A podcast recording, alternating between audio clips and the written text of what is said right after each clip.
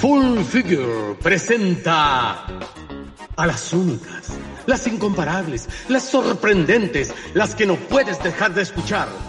Las desatinadas, con Magdalena Maxneff, Pepi Velasco y Nena Muñoz. Hola, hola, otro día más que empezamos con nuestro querido podcast. Eh, nos juntamos las tres, aunque sea virtualmente, lo pasamos tan bien. Para nosotras es un placer y una alegría estar con ustedes y estar las tres juntas hablando hoy día sobre la maternidad. ¿Y qué, qué, qué ropa te habría gustado a ti usar cuando estás ahí embarazada, dando de mamar, con las pechugas grandes, con las pechugas chicas, con todo? ¿Qué ropa habría tenido que en esa época no había? Full figure, que lo que me encanta que es una ropa para las gorditas, para las flacas, las despechugadas, las pechugonas, las caderonas, las sin cadera, las planas las con poto caído, las con poto elevado. O sea, hay una ropa, para todos. Inclusiva. Inclusiva. Es como los tiempos de ahora, lo que debería ser. O lo que se intenta hacer. No resulta mucho siempre, pero, pero a full figure le resulta. Y es sexy, que eso es lo bueno, porque es ropa interior puede ser un calzón grande, pero coquetón, sexy, bonito, con bonitos colores. Y ponte tú creo que en Ripley hay, también se puede hacer venta por, o sea, comprar por internet y tiene como tres tiendas muy entretenidas. Y, ah, y lo que sí, vamos a hacer el sorteo, finalmente ya pasamos la, los 2000, eh, ¿cómo se llama? Mm, eh, seguidores, eh, seguidores de en Instagram, entonces vamos a hacer ahora el sorteo, no crean que se nos olvidó. Así que el tema de hoy es la maternidad. Ay, qué tema más lindo. Respecto a la maternidad o paternidad también, ¿por qué no? Eh, mi padre tenía una frase que lo resume todo claramente. Cuando la guagua es chiquitita, bonita y hace todo lo que uno quiere y uno es su héroe, uno dice, uy, qué lindo el niñito, qué rica la guagua, me la comería. Después cuando el cabro crece, uno se pregunta, ¿por qué no me comía este huevón? Sí. Oye, a mí que me gusta, a mí que me gusta la guagua y que me gustan cuando los niños crecen. A mí me gustan todas las etapas de los crecimientos y de la vida de los hijos. Eh, todas, las disfruto todas, cuando empiezan a pololear la primera vez, cuando tienen relaciones sexuales la primera vez, cuando salen de la universidad, cuando aprenden a, cuando se les da sopa la primera vez y uno se los saca de la pechuga. Todo, todo, todo los disfruto. Yo no, fíjate, yo no, yo, yo no. Yo encuentro que yo podría ser mamá siempre de guaguas y niños, guaguas y niños, guaguas y niños, pero a mí me cuesta, no es porque no me guste, ¿ah? es porque yo parece que no soy tan inteligente, yo soy bien torpe, soy bien idiota. No, me cuesta, pero la adolescencia es un tema que yo no manejo, negra. Yo no manejo la adolescencia, me cuesta. Me cuesta porque hablan puras weas, encuentro que hablan puras weas. Eh, me cuesta porque se ponen rebeldes, porque se ponen insolentes, porque se ponen... Me, no, me, no me llevo. La, la adolescencia y la Pepi no complementa, lamentablemente, porque tengo que vivirla, o sea, ya la viví, de hecho, con tres hijos. Y con los tres me pasó lo mismo que, menos con mi hija mujer, aunque sabe, niñita mujer. Con la niñita mujer. La niñita mujer, me pasó menos, mucho menos. Pero con los niñitos hombres me pasó que no había, no podía ser una buena mamá de adolescente, me cuesta, bueno, me cuesta mucho. Yo no encuentro que hablen puras weas los adolescentes, yo creo que hablan eh, yo creo que hablan las mismas huevas que los papás de uno consideraban que eran huevas y que para ellos finalmente son las cosas que le, arman su identidad y todo. Escuchan una música que a mí por lo menos antes no me gustaba y ahora me la bailo. Yo creo que uno tiene que ser flexible con la con las adolescentes. Yo creo que uno yo creo que uno tiene que ser flexible. En algunas cosas no. Sí, absolutamente. yo te diría que en algunas cosas uno tiene que ser absolutamente inflexible y en otras tiene que moverse con mucha flexibilidad porque porque si no uno lo pasa como las pelotas. O sea, por ejemplo, yo el reggaetón lo encontraba horrido. Y te prometo que ahora me, divierto, me sé las canciones. Hay algunos que me cargan y que además ya las niñitas ya no lo escuchan porque como son todas feministas y todo y encuentran que tienen eh, mensajes sexistas, patriarcales y qué sé yo. Pero, eh, pero ahora lo disfruto. O sea, algunos que hablan como hueones, esos me cargan. Pero mm, yo, yo encuentro que... Eh, yo encuentro que, y, esto es la maternidad, porque no es la paternidad, es la maternidad que está cargada como de deber ser. Esa cosa a mí me patea, como que a uno le dicen, como tal vez ahora sea menos, pero está como tan estructurado todo lo que a uno le tiene que pasar con los hijos cuando el hijo nace, cuando el hijo no sé qué, y si a uno no le pasa, te sentís que eres como una madre podría. A mí como que no, me tendían a pasar las cosas que nunca lloré cuando me nació una guagua, por ejemplo. Como que me da curiosidad, pero nunca lloré una lágrima cuando nació una guagua. Eh, y ahí fue cuando me pasó esa cosa que yo siempre les digo que, que cuando nació mi primer hijo, que fue como, como que se me venía cayendo Matías, porque como que no, no, no me, a mí no me duelen mucho las contracciones, nada. Entonces llegué y, como me, atendía por el, por el servicio de la, de la universidad en esa época, que le saqué un, parto a la católica, cosa que me hace muy feliz. Yo también. ¿Tú también? Muy feliz. En esa época uno se atendía por ahí y te salía gratis. Después el al año siguiente el rector determinó que no que uno no iba a tener que había mucha maraca que tuvo guagua entonces pero me acuerdo patente que me, me llegué ahí Sí, sí. Salió, salió la guagua porque llegué con nueve de dilatación, qué sé yo, como que con salió la guagua. Eso ya habla de lo que te pasó cuando nació Matías. Salió la guagua, pero. Sí, es que yo pensaba que no, te juro que cuando me tenían ahí con las patas abiertas y yo decía, están equivocados, ¿cómo va a ser que esto va a ser tan rápido? supone que uno tiene que gritar, tiene que transpirar, se tiene que agarrar de los barrotes, tiene que dolerle. Pero, no, te dieron, ¿no te ponían anestesia? Es que no, pues no me alcanzaron. Ah, cuando nació la guagua me empezó a hacer efecto la anestesia, me, la, pusieron, o sea, nació porque después me iban a, dar unos puntos y me, ahí recién me empecé, empezaron como a soltar las patas. Bueno, la cosa es que sale Matías y me lo pasa la enfermera y yo lo miro y, era como estaba como súper amarillo y bien cabezón y no, no, no, ¿para qué les voy a decir que me dio como un instinto maternal así brutal? Sino que lo miraba, yo lo miraba y la enfermera me mira bien enojada y me dice, pero dale un beso por lo menos, pues señora. ¿Qué chucha tiene que meterse una huevona que no tiene idea de mi historia a decirme lo que yo tengo que hacer cuando estoy recién parida? Me dio una rabia, te juro. Por supuesto le di un beso porque era una pendeja de 19 años, yo le hacía caso a las brujas estas. Pero lo encontré tan violento y de ahí como que yo siempre tenía una campaña para reivindicar la no estandarización de la, de la maternidad, de las, de las cosas que uno siente, porque a uno le pasan cosas muy distintas. A mí me pasó eso después cuando ya me pasaron la guagua y le empecé a contar los deditos y todo, me empezó a fluir el amor y todo lo demás. Pero hay gente que tiene depresión postparto, y se castigan a sí misma porque tienen depresión postparto y la sociedad las castiga. Por ejemplo, cuando a uno los hijos le caen mal, a mí hay épocas en que mi hija me caen como el hoyo. Una me cae mal un rato, después otra me cae bien, después me caen todas bien, después la encuentro la raja, después una me cae pésimo de nuevo. O sea, uno no las deja de querer, pero no te simpatizan siempre, ¿o sí? Absolutamente de acuerdo, sí. La nena tiene otra experiencia que la maternidad que nosotros. La nena tiene una maternidad mucho más ideal. La nosotros es más, más ideal, ideal o no, no idealizada. No, a mí la, a mí la maternidad, la verdad, es lejos lo que más me ha gustado en la vida y lejos lo que menos me ha costado en la vida. Cuando dicen que es tan difícil, que a nadie, nadie le enseñan a hacer padre. Yo siempre digo, yo como que venía, hay muchos talentos con los que yo no, no vine a este mundo, pero yo creo que si hay uno es la maternidad. Eh, a mí eh, lo que hice la Pepe y la adolescencia no me pasó nunca. Eh, yo la relación que tuve con mi hijo y sigo teniendo es maravillosa. Si hubo conflictos, se trataron bien, con respeto, con comunicación. Y, me acuerdo que siempre me decían, ¿ah? Espérate que tenga 10, no, espérate que cumpla 11, espérate que llegue el adolescente, después, ah, espérate que llegue a 17. Y la verdad es que esperé y no... El momento del parto ha sido maravilloso, fue maravilloso cuando te lo pones aquí en el pechito. Yo no lloré, pero Rodrigo sí lloró. Eh, me encanta, una de las cosas que más me da pena de la edad que tengo es dejar eh, no poder haberme embarazado de nuevo. Eso es una de las cosas como de la vejez cuando dice, puta, me dejó de pasar esto, lejos, embarazarme, lejos. Y el otro día conversaba con la Milena. Y la Milena me dijo algo tan bonito, me dijo, fíjate mamá, si ocurriera que si yo no puedo eh, tener a la guagua adentro en términos como de que no puedo, la puedo gestar, pero no la puedo tener, me gustaría que tú fueras mi vientre de alquiler. Le, le tanto sentido, tanto sentido a eso. Yo tuve una buena maternidad. Creo que comparto contigo que para mí una de las experiencias mejores de mi vida, de mi vida, si no es la mejor, es haber sido mamá.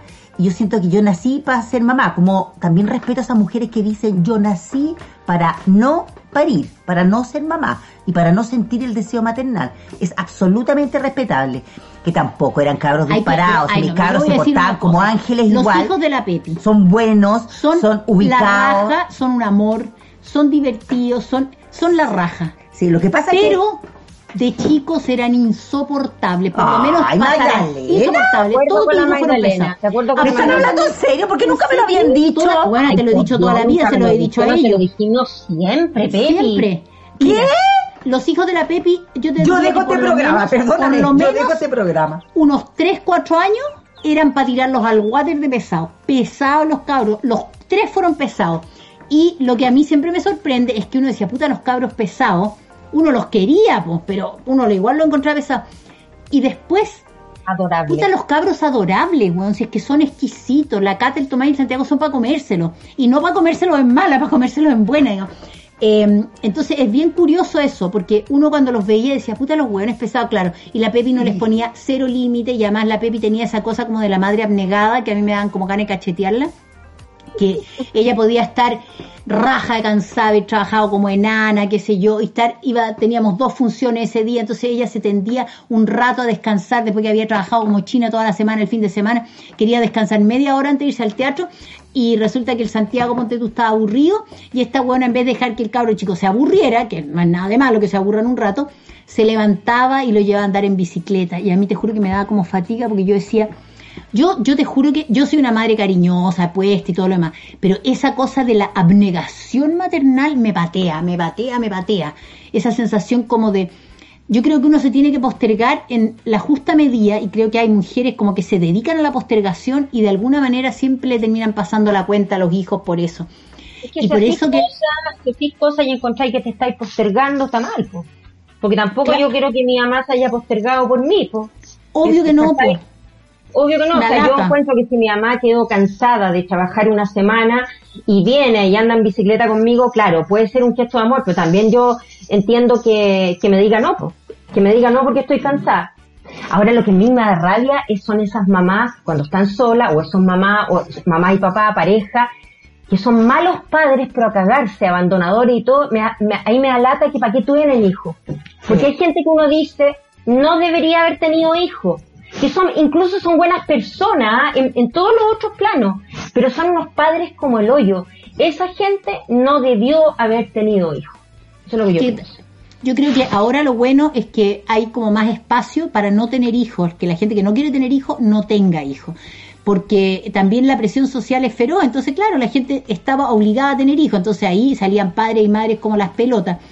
A mí, por ejemplo, yo tengo la sensación de que el parto es un, a mí me carga estar embarazada, lo encuentro una lata, que todo el mundo te anden diciendo lo que tenéis que hacer, lo que tenéis que comer, si estáis pálida, si estáis anémica, una, una lata, una paja. Y además uno siempre engorda más de lo que quieres, no me gustaba pesar, me, me cargaba el embarazo. Y eso que yo tuve unos embarazos en la raja. Pero el parto encuentro que es una weá increíble.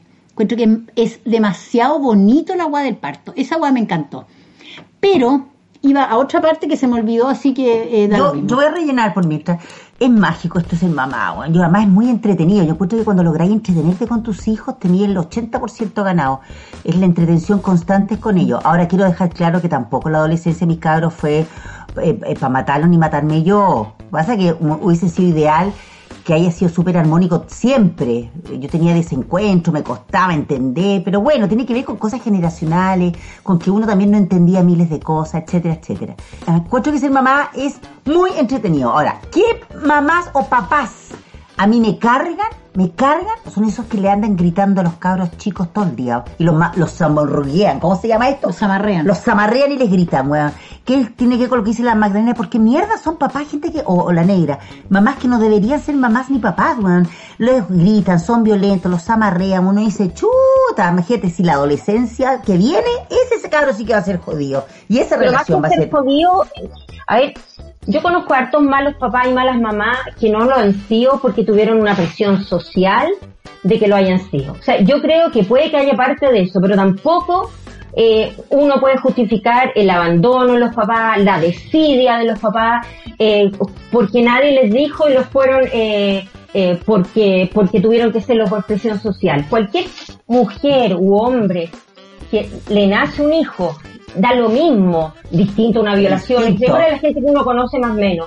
Puta, te hacís cargo, weón. Si hay alguien que depende Sí. de alguien de uno, es un hijo, y, y si es- hay alguien que es desvalido, es un hijo o una hija. Sí. Entonces una persona que no sea capaz de hacer eso, yo creo que no es porque pucha la presión social o qué sé yo. Si uno tiene presiones sociales para muchas cosas y, y tiene que asumir. Si uno no tiene desde el corazón esa cuestión de asumir, a mí me parece un tremendo defecto. ¿ah? Uno de los defectos que yo más encuentro en las personas son aquellos papás y mamás abandonadores.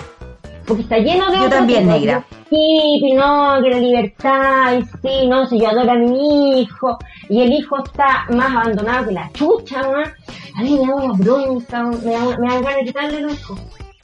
A lo que yo me refiero, negra, con la presión social, es que yo creo que antes, en la generación nuestra, por ejemplo, eh, y en la de nuestras mamás, la, la posibilidad de no tener hijos ni siquiera se cuestionaba, ¿cachai? Ahora, yo también encuentro que si ya tuviste la guagua te tenés que hacer cargo, pero por eso me parece tan bueno que en este momento la gente que no sienta eh, como el llamado de la maternidad no tenga hijos, ¿y para qué? Ya otro nos vamos a un reclamo. Mi reclamo es por qué no es esencial las compras de vestuarios de niños sobre dos años, hasta los 12 aproximadamente. Hoy día ya cambió eso. Pero ¿qué pasa con los niños que son un poco más grandes que los bebés? Obviamente ellos crecen y si uno no compró ropa de invierno, ¿cómo, cómo se puede resolver eso? Y lo otro es cómo se lleva la maternidad en tiempos de pandemia sobre todo por el encierro y sin deprimirse. Gracias. Oye, yo encuentro que esto es lo más cierto que hay. Por suerte que revirtieron la medida, pero qué pelotudez más grande esa weá de los esenciales y no esenciales. Resulta que podía ir a comprar copete y cigarro, pero el cabro chico no le podéis comprar zapatos. ¿Quién determina? No, sé ya, mira. No, aquí estos hueones de esto. Incluso lo hablamos en, el, en otro podcast. ¿Sabéis qué estoy sacando como conclusión? Yo creo que mucha gente de este gobierno fueron abandonados. fueron eh, niños abandonados por sus padres, porque las determinaciones son tan poco inteligentes y tan poco eh, básicas, o sea, son, son básicas. Hay un de sentido común. Sentido común. Poco no sentido tuvieron. No tienen sentido común. O o tienen todas las necesidades tan hiper mega resueltas que no se le ocurren que a alguien le puede faltar un zapato a un cabro chico que creció del invierno a los veranos. O sea, ya eso no ha lugar, ya la pelotudez es más grande. Negra, ¿está ahí? Por último, sí, por último que elijan ya, ok. No podéis ir a, durante un tiempo, ir a los moles a comprar ropa. ¿Cachai? Pero que se hagan una cantidad de cosas que se puedan comprar por delivery, por ejemplo, es que los supermercados, en vez de tapar las cosas, bueno, en realidad es mejor no ir al supermercado, pero que tiene, que haber muchas alternativas, no sé. Pero si vas al supermercado, por la chucha, si te querís, necesitáis unas pantuflas, ¿qué mierda te tienen que tapar la weá de las pantuflas? ¿Me yo, yo creo que no hay que ir al supermercado.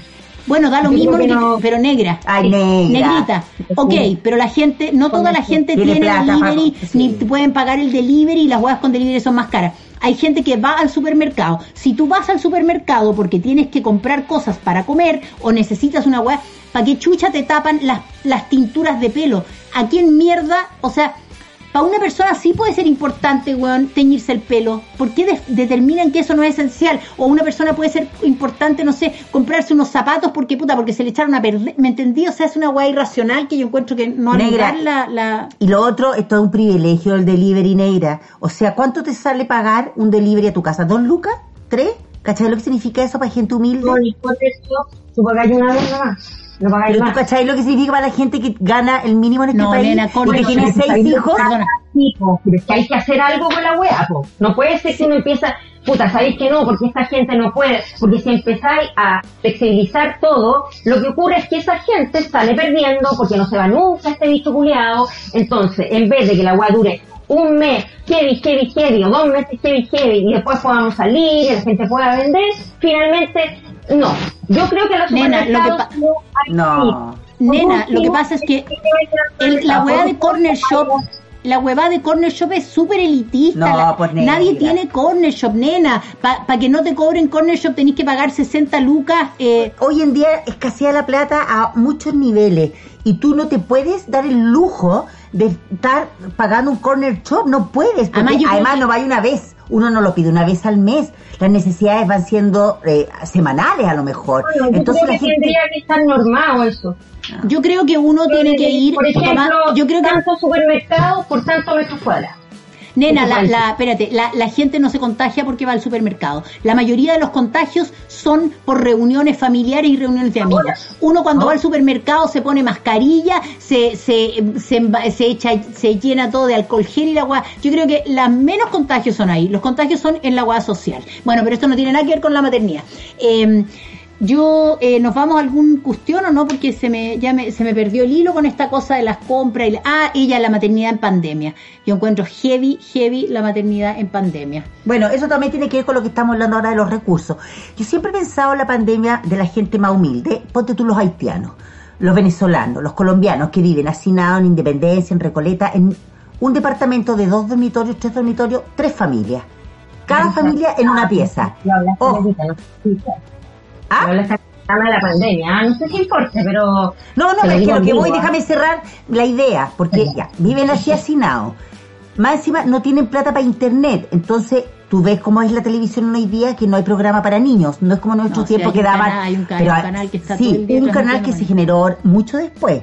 Entonces, ¿cómo entretenía a los cabros? No podéis salir a la calle, los cabros chicos se aburren, no tienen internet, no hay monos en la televisión abierta todo el día para los cabros chicos. Entonces, yo digo, ¿cómo mantienes?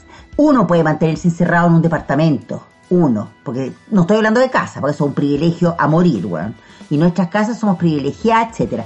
Esa gente que está en departamento, con tres, cuatro, cinco, seis cabros chicos en un departamento, sin internet, sin mono, ¿Qué mierda haces con ellos? ¿Los haces pintar media hora? Ok, porque el nivel de concentración no es más de 20 minutos en un niño. Y las, las clases por... Las clases por... Oye, yo veo a la, a la Elisa, la hija de la Magdalena, estudia pedagogía básica. ¿Sabes qué es tan triste? Me dice que les hacen clase a los niños que son todos muchos haitianos, ¿ah? Y me dice, los haitianos? me dice la Elisa que sus alumnos... hay pobreza en todos, todos lados. no, este sí, pero los, sí, que sus alumnos como no tienen computador y no tienen internet, le ocupan los celulares a sus mamás para hacer sus tareas y para conectarse con la profesora.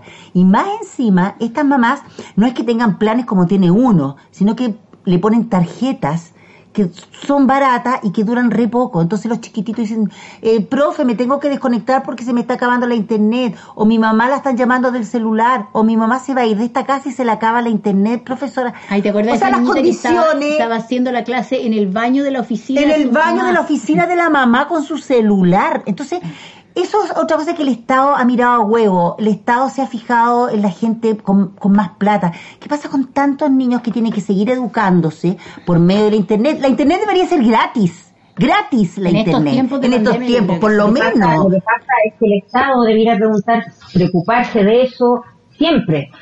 Porque siempre van a haber, entonces, haitianos o gente pobre que, que tiene todo lo que tú dices, Pepe, a lo mejor puede salir de la escuelita, eh, si es que para que le den leche, pero esa gente, es como cuando dice, es una situación de emergencia, esa gente vive en emergencia. Vive. Oye, viene, aquí nos dicen que es un secreto, viene un secreto. Ya. ya. Sí, Si me hubieran dicho o comprobado cómo iba a ser la maternidad o lo que era tener hijos, no, no habría tenido hijos, porque pucha que se gasta uno.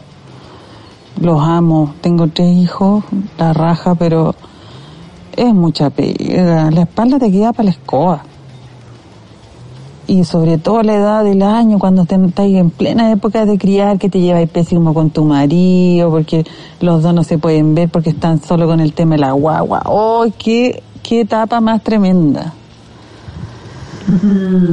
Afortunadamente ahora están grandes, pero siempre mientras más grandes, peor. Eso. Ay, pobrecita, ella, ella lo pasó mal antes y lo atroz. Eh, es que no es fácil criar, voy a decir de verdad. Mira, negra, tú decís, y yo también, que la maternidad es, lo mejor que nos ha tocado y todo. Eh, yo no sé para ti, negra, pero por lo menos para mí es lo más maravilloso que me ha tocado, pero también ha sido duro porque eso va acompañado de muchas cosas, va acompañado de una cosa económica y más inestabilidad por nuestra pega de ser actrices. Que de repente no tenía plata, man, y tenía que generar lucas y el cabro lloraba y la caca y los pañales que eran caros también y eso que a ustedes no les tocaron los pañales de género no se me tocó con la, ah, sí. sí entonces es difícil también la maternidad es súper complicada y con tu pareja típico que empezáis a distanciarte de la pareja la pareja no entiende mucho o no te apañan muchos hombres no apañan la cosa de la maternidad eh, ahora yo creo que más ahora apañan que antes, pero antes era súper machista. Pero a mí me llama la atención, ponte tú, algunas tendencias a la maternidad de ahora que yo las encuentro súper eh, peligrosas.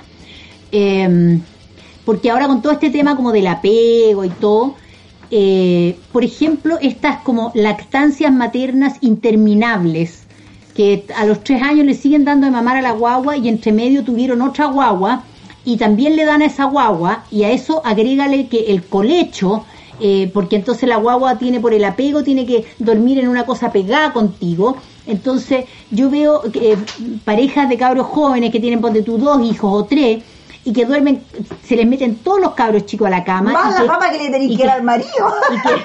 no, y que se meten todos los cabros chicos a la cama y que, y que duermen como el hoyo y que además tienen que darle mar en la noche. Entonces es como, te juro que yo de repente digo, a mí me, me da la sensación que esta nueva tendencia como de la maternidad tan así, es como que se hubiera cambiado como el machismo por el hijismo, porque te juro que siento que eh, ese, ese tipo de mujeres que funcionan con ese nivel de intensidad con la maternidad, bueno, te juro que yo digo, es como que, bueno, se me cayeron los dientes, sí, en realidad se me ha caído el pelo, estoy súper descalcificada, pero bueno, es por los niños. No, es que en realidad no duermo hace no sé cuánto tiempo, sí, duermo como una hora, y, ah, pero es por los niños. No, perdóname, ningún hijo quiere tener una mamá hecha mierda, weón, que se le muera, weón, a los 40 años porque se descalcificó, o sea, siento que las tendencias son como tan extremas de repente, ¿cachai? O sea, Está bien, tú tenés que dar de mamar, yo encuentro la raja, dar de mamar ya, no sé, un año, pero ya cuando lleváis tres años con la guagua colgada la teta que ya no se alimenta, sino que, porque creo que el apego, hay distintos tipos de apego según la edad de las guaguas. El apego de la pechuga es durante un tiempo. A mm. los cinco años el cabro chico no necesita agarrarte la teta para estar apegado contigo, es al contrario. Lo otro que yo quería decir, que pucha que se nota la diferencia de ser mamá joven a ser mamá vieja. Nosotros con la Magdalena lo experimentamos. Fuimos mamá, la Magdalena a los 19, yo a los 22, y después a los 41 volvimos a ser mamá. Yo a los 39 y a los 41. Imagínate, yo me acuerdo que yo con la Catalina, que ahora tiene 35 años, me levantaba a las cuarto para las 6, 6 de la mañana, me sacaba leche, después le daba leche, la dejaba mudada, tomada. ¿Por qué te la sacaba y no le daba la leche? No, porque me iba a la universidad, entonces tenía que dejar jarritas de leche. Y tenía tanta leche, tanta leche, que iba, ojo, me sacaba a mano como le sacan a, las vacas en el campo, no a las vacas industriales, porque ahora hay una, una saca leche maravilloso. Me sacaba con la mano, ponía la, la, maderita chiquitita, ponía la pechuga dentro de la maderita. Y, yo igual. Y me, y me ordeñaba, me ordeñaba. Antes de la escuela. Antes de la escuela. Le dabais la leche y te ordeñaba en la mamadera y dejabais calcao. Para dejarle leche fresca y si es que quedaba con mucha hambre, había leche congelada. Y después le daba la leche la dejaba limpiecita, listo, me iba a duchar, tomaba desayuno, hacía mi, mi colación, partía a la universidad a deo y en micro. A la hora del almuerzo volvía a darle leche. A y en micro. No, era una cosa increíble. Después llegaba, la nana estaba con la cartera colgando, yo me iba a rajar a mi casa, a de hoy en micro de vuelta a la universidad. Y a veces uno iba, iba, enchufaba la pechuga así, y volvía a la universidad entre medio. Entre medio. O sea, hacía miles de cosas. Después tenía que estudiar en la noche, la guagua lloraba. No, mira, era... Yo me aprendía los textos con la con Matías en la pechuga. tengo así, pero horas de... de con Y además en esa época lo, lo, llevaba a todos lados. Bueno, además, las cunas en el teatro, los coches en el teatro. Pero después de los 41 años yo siento que ya uno estaba más cansado Sí, pero también fue una maternidad más cómoda la de, la de Absolutamente más cómoda y con más cosas también. Lógico. Y además, los pañales de género.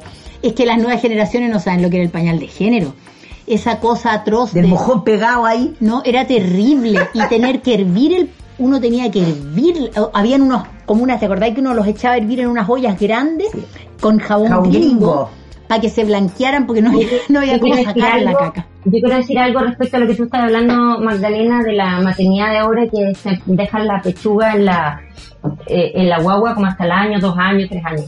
Yo creo que hay, hay, que ver lo que la naturaleza le muestra a uno. Yo creo que cuando uno se le empieza, cuando los niños le empiezan a sacar los a salir dientes, que generalmente es como entre los siete, los nueve, yo creo que hay, hay que ir paulatinamente sacándose la guagua a la pechuga. Por algo le salen los dientes. Yo creo que ser mamá eh, y papá, un buen mamá y una, y una buena papá es ir dándole también un buen mamá y una es bueno ir dándole que ir entregándole recursos internos y después externos a que el hijo vaya creciendo, que significa que tú empiezas a tener una distancia, empieza, entre comillas, a cortar el cordón.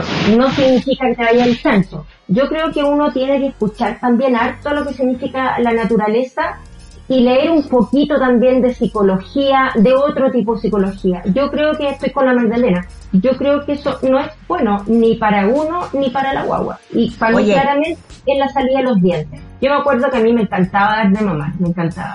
Como a los 7, 8 meses, empezaron a salir los dientes. Y me acuerdo que el pediatra claramente me dijo, ya, teniente poco que ir sacándote la, de la pechuga. Y es lo que yo sentía, que era lo que había, y qué es lo que hizo mi mamá. Y mi mamá le dio de mamar a todos los hijos, tenía cualquier cantidad de leche. De hecho, le dio de mamar eh, a varias personas al mismo tiempo. Eh, pero yo creo que no, yo creo que la etapa de la lactancia materna eh, está definida por los dientes. Hola, desatinadas. Hoy que me hacen reír, de verdad que me alegran el día cuando las escucho, me río mucho, mucho. Eh, y la Magda oh, me hace mucho reír con sus comentarios. Son muy divertidos, aunque ustedes se enojen a veces con su, sus improperios. Ay, a mí me hacen reír mucho, mucho, mucho. Las tres son muy divertidas, la verdad. Me alegran el día y me sacan de la rutina de escuchar a mis tres chukis que tengo en la casa. En clases online, yo muy feliz. Eh, tengo tres, una de 10, una de 8 y una de 3 años, que me tiene vuelta loca. Amo la maternidad. Tengo eh, un secreto de pandemia que no lo alcancé a enviar, pero está referente a la maternidad es que mi secreto es que estoy feliz, feliz de que ahora no, con la pandemia no tengo que ir a los cumpleaños de los compañeritos de mi hija, porque estas cabras chicas putas que me salieron sociales. Oh, iban a todos los cumpleaños, todos los fines de semana tenía que correr para uno u otro cumpleaños, así que ahora estoy feliz. Y mi bolsillo también. Y ahora, solo con el tema de la maternidad, mi secreto es que hay veces que me encierro a comer sola. Algo rico. no le doy. no, ese es mi secreto. No le, ni mi marido sabe. De repente voy a comprar el pan, me traigo algo rico y me escondo en cualquier lugar para comérmelo yo sola. Porque me reclamo que están todo el día encima, todo el día. Estoy grabando, de hecho, este audio en el baño y en cualquier momento van a tocar la puerta. Así que alcanzo de despedirme antes que aparezcan. Un abrazo a las tres y espero que sean más seguidos los podcasts porque pucha que nos alegran. Yo quiero hablar del tema de los cumpleaños, que yo encuentro que en, determinada época los hijos es espantoso. Primero, aquel cumpleaños en que uno se tiene que quedar con los niños. Y uno tiene que estar ahí, hay otras mamás, y generalmente por lo menos es un cumpleaños a la semana. Atroz, atroz, atroz esa época. Después, cuando uno los lleva a las fiestas y tenía que hacer hora para ir a buscarlos. Oh, eso para mí, esos dos tipos, esos dos etapas de cumpleaños de los hijos fueron las peores. Oye, qué atroz cuando uno le celebraba los cumpleaños a los niños y, y además tenía que atender a los papás. Eso sí que yo no Ay, me ponía maleta. Oh. Yo cuando me enojo, digo, el, el, cumpleaños... los cumpleaños no los iban a buscar nunca los papás. Oh. No, pero, pero, esos papás que se quedaban, ¿no? Que llegaban, porque además cuando a veces algunos cabros chicos, como eran chicos, se tenían, entonces tenía que preocuparte de la piñata, del mono, del payaso, de la qué sé yo, del Barney, de lo que fuera. Y además estar ofreciendo al papá, o oh, quieres un cafecito, un tecito, no sé, oh, qué cosa más aburrida que atender a los papás, porque a los cabros chicos, por último, les hacía un mono cuento, métale jugo yupi y ya listo. Pero los papás había que atenderlos, qué cosa más aburrida. Y lo peor de todo es cuando los papás o las mamás no tenéis ni una onda, no sabéis ni cómo se llama, no sabéis quién es, ni papá de quién cresta ¿eh? o te cae mal y tienen que quedarse porque los cabros chicos son amigos o son chiquititos. Entonces, qué lata tener que atender a esta hueona pesada. O esos papás que llegaban a dejarte al cabro chico, se quedaban, pero además tenían dos hijos más y te lo enchufleteaban al cumpleaños. Sí. Y vamos, oh, qué atroz. Y alimentar a tanto hueón. Eso No, es cierto. Sí, sí. Yo hacía títere, hice títere y payasito en una, en una larga época de mi universidad en que íbamos a los cumpleaños de los niños. Entonces nosotros con la Inés, que era la persona que me acompañaba, teníamos como una especie de clasificación de los cumpleaños. Uno eran los cagados que se, que se, mm, que se preocupaban de demostrarle a los papás que hacían muchas cosas. Entonces cuando los niños iban a buscar, los papás iban a ir a buscar a los niños, entonces ahí servían muchas cosas y durante el cumpleaños nada. Después había otros que eran los obsesivos. Recuerdo una vez fuimos a hacer un cumpleaños a una, a un niño que era japonés y papá y mamá japonesa. Y había que hacer, tenían que hacer todo, todo, todo ordenado, organizado, pero ya lo más divertido fue cuando el niñito no quería romper la piñata. Entonces la mamá lo empezó a perseguir con una cuestión que era para romper la, pi- la piñata, pero era bien peligrosa y la, lo perseguía, lo perseguía. Yo me decía, esta mamá en vez de pegarle a la piñata, le va a pegar a los chicos. Después los cumpleaños que tú cachabas que eran generosos los papás y que lo pasaban bien y qué sé yo. Pero generalmente los papás, voy a decir una cuestión que es como bien eh, resentida, los papás que eran como que tenían menos lucas eran los más generosos y era- eran los que Sí, más cosas a los niños y a los papás de los niños. En cambio, al revés, mm, no todos los papás y qué sé yo y mamá eran así, pero eh, era un poquitito preponderada aquello Sí. respecto a los cristianos. Yo fíjate que me alegro tanto cuando pasaron esa etapa porque a mí me gustaba celebrarle los cumpleaños cuando habían puros caros chicos, pero cuando habían papás me molestaban. Eh, ahora, en relación a lo que dice esta, esta niña de que está agotada, yo la entiendo también. Bueno, yo agradezco que me haya tocado esta pandemia de vieja, porque yo me encierro y bordo, bordo, bordo, y nadie me huevea, bordo, bordo, bordo, bordo, y yo feliz. Fíjate lo que es estar con tres cabros que van al colegio por internet Y haciendo teletrabajo haciendo tareas, haciendo teletrabajo, haciendo el almuerzo, lavando la losa, haciendo el aseo, limpiando la ropa, planchando la ropa, haciendo cama, limpiando los vidrios. Yo me muero, weón, me muero. Y los cabros chicos que nunca se cansan y que acá no están perdiendo energía, que eso es lo peor, porque no se mueven mucho. Entonces, ¿qué? yo está igual que la Magdalena, que la Magdalena se encierra en el baño, pero porque la mejor internet está en el baño. Pero esta pobre se tiene que encerrar en el baño para que la dejen dos minutos tranquila.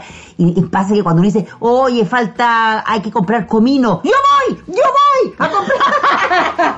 Como cualquier cosa así que hay que ir a comprar que se necesita salir, la gente debe estar desesperada, así como ya, yo saco permiso para ir a comprar, no sé, la sal. Oye, yo también hago lo que hace la esta- Magdalena esta se amiga. quiera comerse los chocolates sola. Sí, absolutamente. Ah, no te creo. Yo me compro el chocolate y no, y no solo me encierro, sino que de repente ponte tú, abro un chocolate y me lo estoy, y saco un cuadrado y siento que suben por la escalera, ¡pum! y lo meto debajo de la Oh, No, feo. soy enferma y caga. Ahora, muchas veces les- también les compro chocolate a las cabras chiquitos. Yo quiero decir una cosa en beneficio de la maternidad. Es verdad que, que, que es cansadora, que todo lo demás, pero fíjate que a mí me pasa, por ejemplo, yo que he criado hijas y nietas, eh, una cosa que a mí me provocaba, me sigue provocando un placer enorme y como una sensación de gratitud y de plenitud y de que como que todo tiene sentido, es cuando yo estoy de repente en mi pieza, en mi cama, que es mi lugar favorito de la vida, y llega una, llega la otra, y de repente están las cuatro, y de repente aparecen mis hijas putativas que tengo también, la Cata y la Mile. Tengo recuerdos de, por ejemplo, de haber estado ocho mujeres, mi hija, mis nietas, mi hija putativa, en mi cama, conversando, y te prometo que era como esa sensación de decir, esto es perfecto, esto es lo mejor que me puede pasar en la vida. O sea, yo, a mí la maternidad se me ha dado fácil, se me ha dado difícil, lo he pasado como lo yo lo he pasado bien, he tenido eh, épocas complicadas, pero te prometo que cuando estoy como en esa situación, eh, porque además tengo un hijo mm, de 40, pero tengo, mi otra hija son, son puras mujeres. Y mis nietas también, entonces esa sensación como de, te juro que me, me, me provoca como una, una sensación de plenitud, qué cosa más entretenida, porque además a mí me encanta eso de tener, de tener, no, pero no estoy hablando, estoy hablando, es que como te paraste, estoy hablando No, de cuando sí. estaba con Sí, las niñitas sí. y la- siete personas, ocho, arriba de mi cama, mujeres conversando y como todas dándose consejos, contando. y- qué cosa más entretenida, tener hijas mujeres muy entretenido. A mí me encanta tener tanta hija mujer, me encanta, me sí. encanta. Mm. Imagínate hubiese te- tenido un hombre entre medio de esta casa. Aparte el Bueno, Matías. pobre. Juan, sí, Juan en realidad lo, lo padece un poco porque de repente eh, el, el, la el tono femenino como que No está, me dice que ganas de, de agarrarme El a combos con alguien, sí. de, no sé.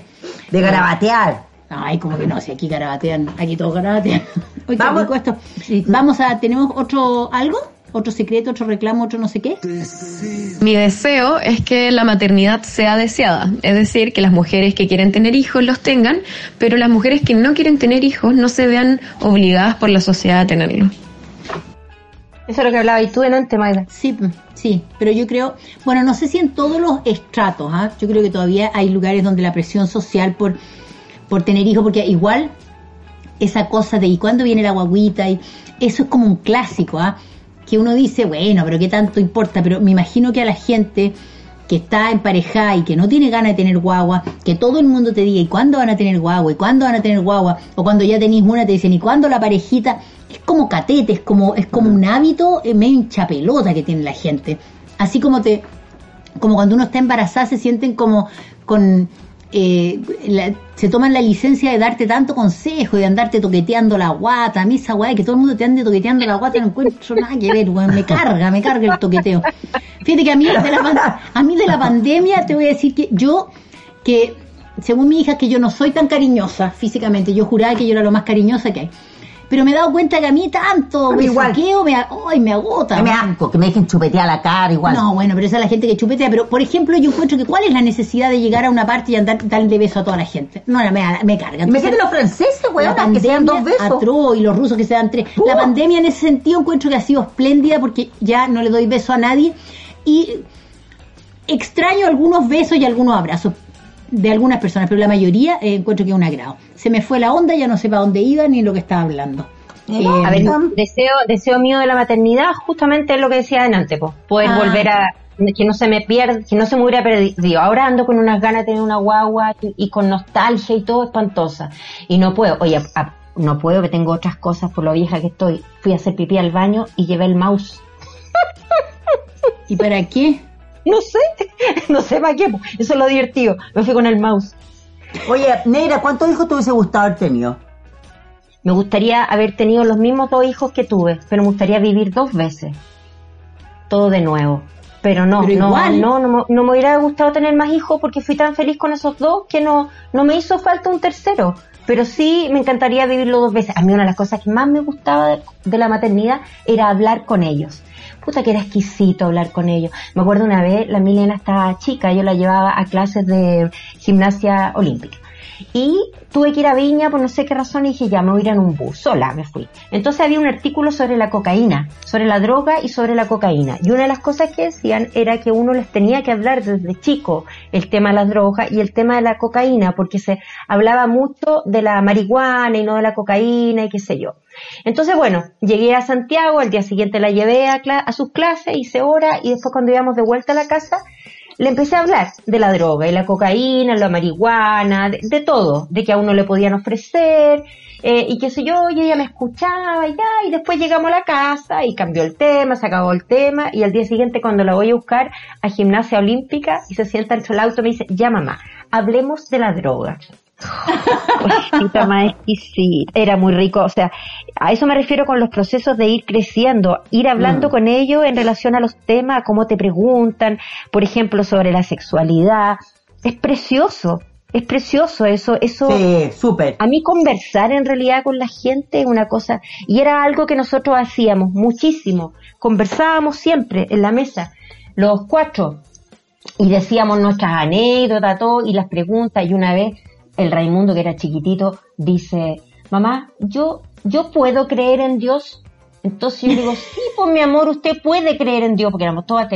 Entonces la Milena le dice, mira, mira Raimundo, si tú creyendo en Dios como hasta los 12, está bien. Pero si seguís creyendo en Dios, quiere decir que eres hueón. Oh, entonces- pero es Oye, verdad es, que ver- sí, la es conver- verdad lo que tú decís de, la- de las conversaciones. Yo te juro que he tenido conversaciones tan entretenidas, tan entretenidas con mi hija y con mis nietas y con Matías, que era tan gracioso, porque Matías decía unas cosas muy divertidas. Pero ahora último, ponte tú a raíz de eso, conversemos de las drogas. Ahora en el verano, con mi nieta Jacinta, que es mi nieta del corazón, que es la nieta de la Pepi, compartimos una nieta, porque como la, la, hija de la Pepi, igual que la Milenita, son como mi hija puta tía, entonces sus hijos son como mis nietos. Oye, los, hijos de la Milena no van a ser nietos tuyos, por favor. No, sí, mejor que sea. Mejor. bueno, pero uno los quiere. Pero no, no, no, sí, te lo has ganado. Entonces, la, ponte tú, la, la Jacinta, que es la nieta de la Pepi, a la Pepi le dice Pepi. Y a mí me dice abuela.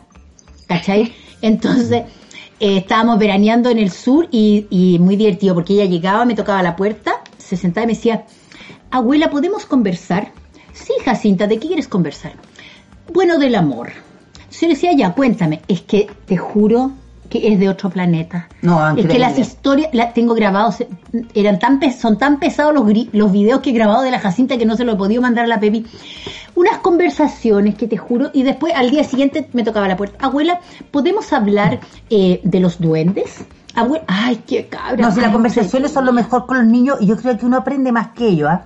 porque se te abre el mundo. Es, ellos son tan fantásticos, tan mágicos para hablar, que encuentro que uno se a uno, uno, a uno le da vuelta entera. Los cabros a uno le dan vuelta entera. Yo con la Micaela también tenía unas conversaciones eternas. Yo con, mira, bueno, como a mí me gusta mucho conversar, yo con todas mis hijas y mis nietas he conversado mucho. Mucho, mucho. Yo encuentro que eso, eso te genera como un vínculo súper, eh, eh, no solo un vínculo heavy, sino que como un vínculo entretenido. Y, y la otra cosa que yo encuentro en términos de la maternidad, yo creo que uno a los hijos les tiene que regalar recuerdos tiene que uno por eso a mí me gustan los rituales y todas las cosas y los años nuevos, hacer la hueva y enterrar el esto y quemar el no sé cuánto, porque siento que yo digo, bueno, cuando yo me muera, quiero que, que todos estos cabros se acuerden, ¿te acordáis cuando mi mamá nos hacía no sé qué? ¿Te acordáis cuando nos leía?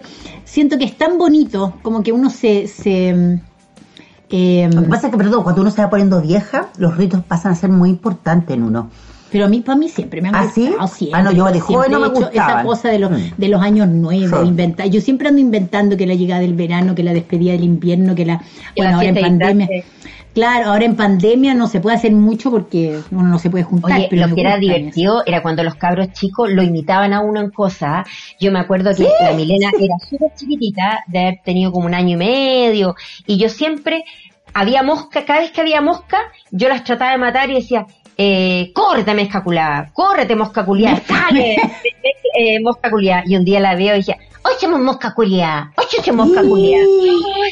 Y moviendo sus manitos. ¡Ay, qué cosa más rica! Qué rico cuando empiezan a hablar, weón. Oh. oh, yo no los corregía nunca, que dijeran todo pésimo, porque qué cosa más rica como hablan las guaguas. Por ejemplo, la Jacinta siempre dice, mi gusta. Mi gusta. Todo lo dice con, con, con no, mira, mira, ahí está bueno, es más que tema de maternidad, estoy hablando de la ser abuela, también tiene que ver. Eh, la Jacinta, yo le digo, Jacinta, ¿dónde eres bien feliz o has sido feliz? El lugar más feliz fue Brasil. Ah, empezamos a hablar de Brasil y, y viste las cascadas, eso que cae el agua fuerte, así como pelos largos, ¿viste? No, no habían cascadas, Pepi. Ah, es que tú no te acuerdas, pero hay cascadas en Brasil. No, no me acuerdo, Pepi, no me acuerdo. Pero de algo que nunca me voy a olvidar es el cariño que te tengo en mi corazón. Además son ciúticos, son exquisitos. Hola desatinadas, ¿cómo están? Oiga, yo quería pedir un deseo que no sé si me corresponde, pero el deseo igual se siente y, y cada vez más. Deseo tanto, tanto, tanto que mi nieta tenga una guagua para ser bisabuela y que mi hija menor tenga guaguita también para poder ser abuela de nuevo. No sé cómo pueden hacer ustedes para que se cumpla ese deseo, pero sobre todo cuando uno ya ha cumplido los 25, la se le hace tan tan corto el tiempo, entonces yo quiero conocer a mis bisnietos y a mi nieta de nuevo. Así que eso yo les quería pedir. Bueno, en cuanto a la edad, menos mal que yo estoy programada para vivir hasta los 110. Así que eso me tranquiliza un poco. Bueno, ese deseo les quería, les quería contar que es un deseo, pero muy, muy, muy deseable. Chao desatinadas, que les siga yendo tan bien. Oye, esto también le pasa a la, ¿cómo se llama? A mí también me pasa, o sea, no. Yo encuentro que los hijos de uno, la hija de uno tiene que tener eh, hijos cuando quieran. Yo priorizo eso. Pero eh, en el caso de mi hija, hay tanta gente que quiere que se embarace y ella me pregunta Oh. siempre, mamá, ¿tú querés que yo me embarace? Yo le digo, sí, pero yo quiero que tú te embarací cuando tú queráis. Cuando tú queráis, cuando tú sintáis que no te, que ya hiciste todas las cosas y no que te vaya a postergar y cuando queráis tener un hijo, no un día, no una semana, sino que por lo menos unos tres meses seguidos tú digáis quiero tener un hijo, ahí tírate. Eso me pasa. A mí lo que, ¿sabéis lo que me pasa a mí?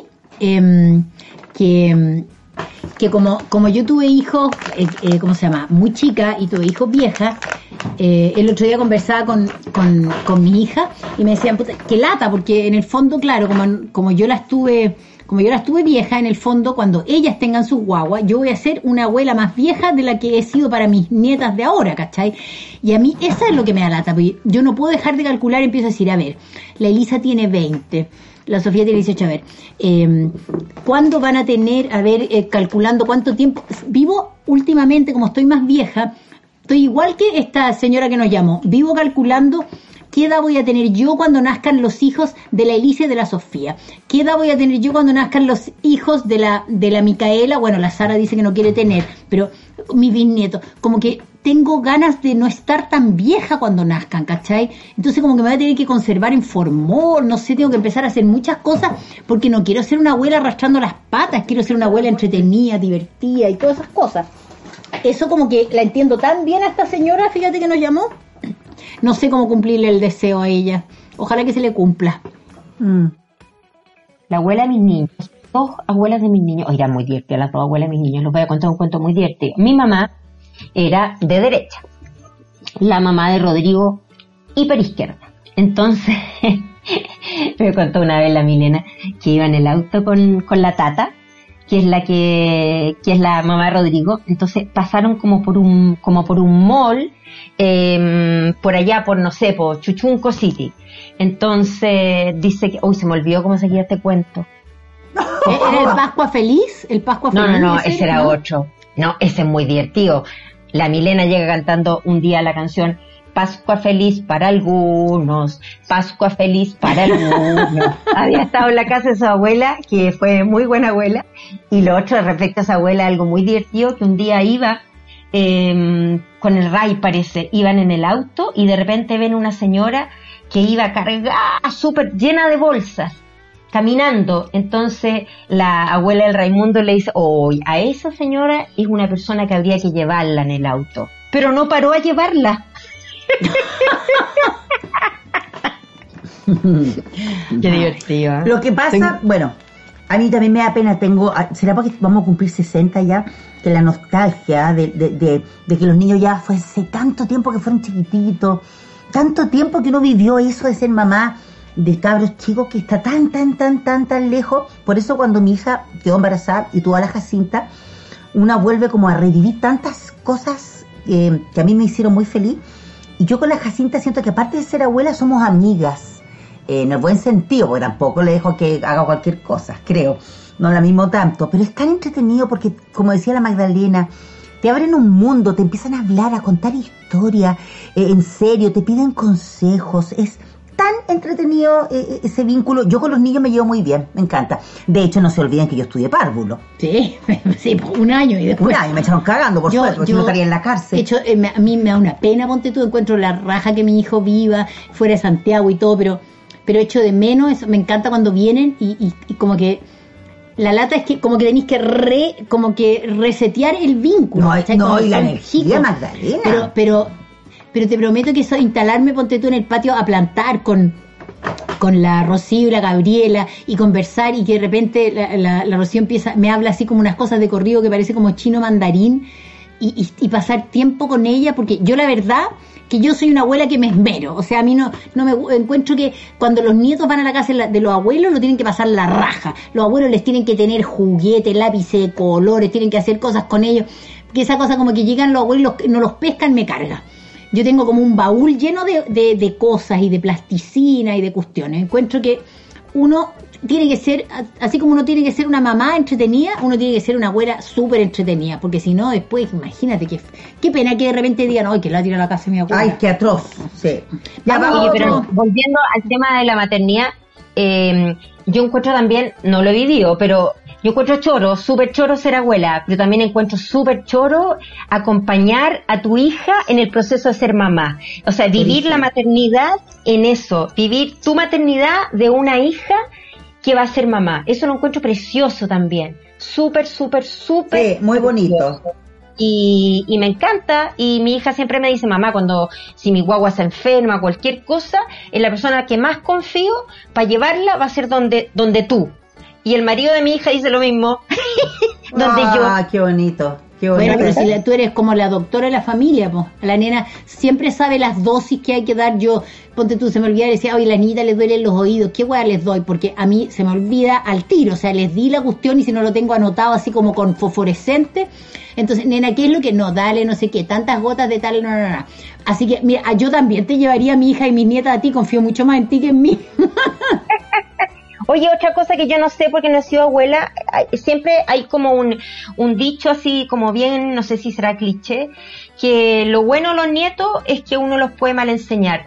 Yo no encuentro que mal enseñar a un niño sea algo con lo que uno disfrute. A mí no se me ocurriría mal enseñar a un niño, a un hijo, en, el, en el buen sentido, negrita. Es que uno no le tiene que andar poniendo tanto límite, O sea, si, si, en la casa de los papás no les gusta que salten arriba de la cama, que no sé qué, a mí qué me importa que salten arriba de mi cama, en, ese sentido. O los papás, ponte tú, que son más estructurados a las 12. Enseñar.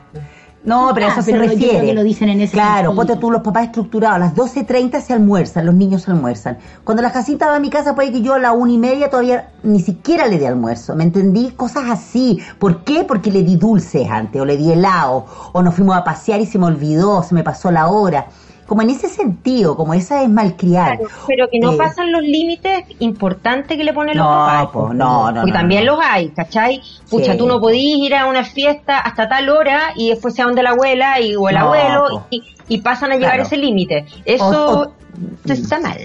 O si no fumas, si querés fumar acá en mi casa a los 13 años, no te preocupes, yo te dejo fumar acá. No, o sea, yo Oye, esa es la otra cosa que no tiene que A mí una cosa que me carga la maternidad, fíjate, es esa gente que es como eh, como, como relajada, eh, que se supone que es como de buena onda, yo siento que eh, la buena onda y el excesivo relajo es tan cómodo. Es tan cómodo no ponerle límites a los niños, encuentro que es mucho más complicado poner límites y formar hijos que ser esas mamás como buena onda, como relajada, y encuentro que eso es una flojera. Encuentro que esa gente cuando están así, raya en la negligencia. Oye, tú sabes que una vez conocí una niña. Pero vamos a tener que ir cerrando, dicen. Hay que ah. cerrar, hay que cerrar. Ya, tenemos que cerrar. ¿Y cómo cerramos? Con Full, figure. Full, figure. La ropa interior que te compone, te recompone, te acompaña. La ropa interior inclusiva que la puedes encontrar en las tiendas Ripley, la puedes encontrar en la tienda misma y la puedes pedir por internet. Porque esa ropa sí que es esencial. Mira, mamá, diste pecho. Ay, pecho. te quedan las pechugas en el ombligo o más abajo. Full Figure tiene el sostén ideal porque te las levanta. O te quedaron chicas arrugadas como pasa. Tiene unos rellenos sexy, eh, Oye, ¿sabes que me dijeron una cosa súper bonita el otro día en el Instagram? Que Full Figure, em, una, una amiga me escribió y me dijo, Full Figure hace ropa interior para las personas que han sufrido eh, ah. mastectomías no y no, no la han reparado. O sea, en el fondo, si tú tuviste una operación y no te no has reparado tu mama, qué sé yo, eh, Full Figure tiene una ropa interior eh, perfecta para eso, que lo encontré increíble y yo no lo tenía idea. El sentido de Full Figure. Bueno, y lo otro que yo quiero decir a las madres es que le manden también ropa interior a las hijas, a las hijas, a las hijas grandes que ya no viven con uno, que se las mande por delivery de regalo. También uno tiene que darle ese tipo de cosas a, la, a las hijas mujeres, cosas así como choras que sean sexy y que no le ande dando la tontera de los celos, que pucha, que, o sea, de, lo, de cómo le voy a regalar este calzoncito, no, mándele regalo aparte que en este momento, pucha que es rico eh, regalar a la gente y la única manera que uno tiene de regalar es esa, así que se va a estar de cumpleaños su hija o su nuera. O hijo, transexual que le mande también su ropa interior. Ropa interior, full figure. Sí. Entonces nos estaríamos viendo qué, qué capítulo viene después para pedir que la gente nos mande al tiro deseo no, secreto no, lo, no lo hemos decidido. A ver, a ver, a ver, Oye, yo tengo un tema. Claro. Yo tengo un tema. Los fome la gente que es fome, la- los suegros fome, la familia de tu pareja fome, la familia de tus hijos, no sé, los fome. teníamos una lista, el- eh, a lo mejor nos las pueden- vacaciones, esa era un- uno de los temas, las vacaciones. Ya, la fome y las vacaciones, ¿no les gusta? Eh, y yo. Ah, Ah, envidia y fomes. Ah, está bien eso. Ya, pues. los temas que vienen son la envidia y los fomes. Los O las va- fomes. la envidia y los vacaciones. Oye, me Los envidiosos.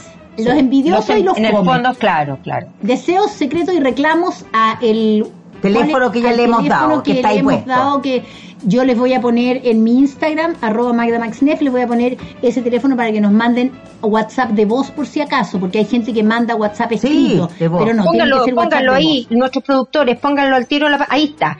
Más 569 4382. Ay, se fue Nico. Fue el número. Se fue, se fue, se fue de la pantalla. El número. Ahí, ya. Anne. 569 4382 7234. Le digo más 569 porque son WhatsApp. Más 569. Uy, se fue de Se fue de nuevo la nuevo, No si la gente no lo va a notar, lo tienen que ver en los Instagram y en los Spotify poner ese número. Ya saben, los fomes y la envidia, para que se vayan, vayan preparando sus cosas. Nos vemos, los queremos mucho, hemos subido un montón de, nos escucha harta más gente, compartan, pinchen la cuestión y manden por WhatsApp la cuestión de las Si desatinadas. nos quieren, ayúdenos, Sí. compartan. Si Eh, no- su, su compartía es nuestro sueldo.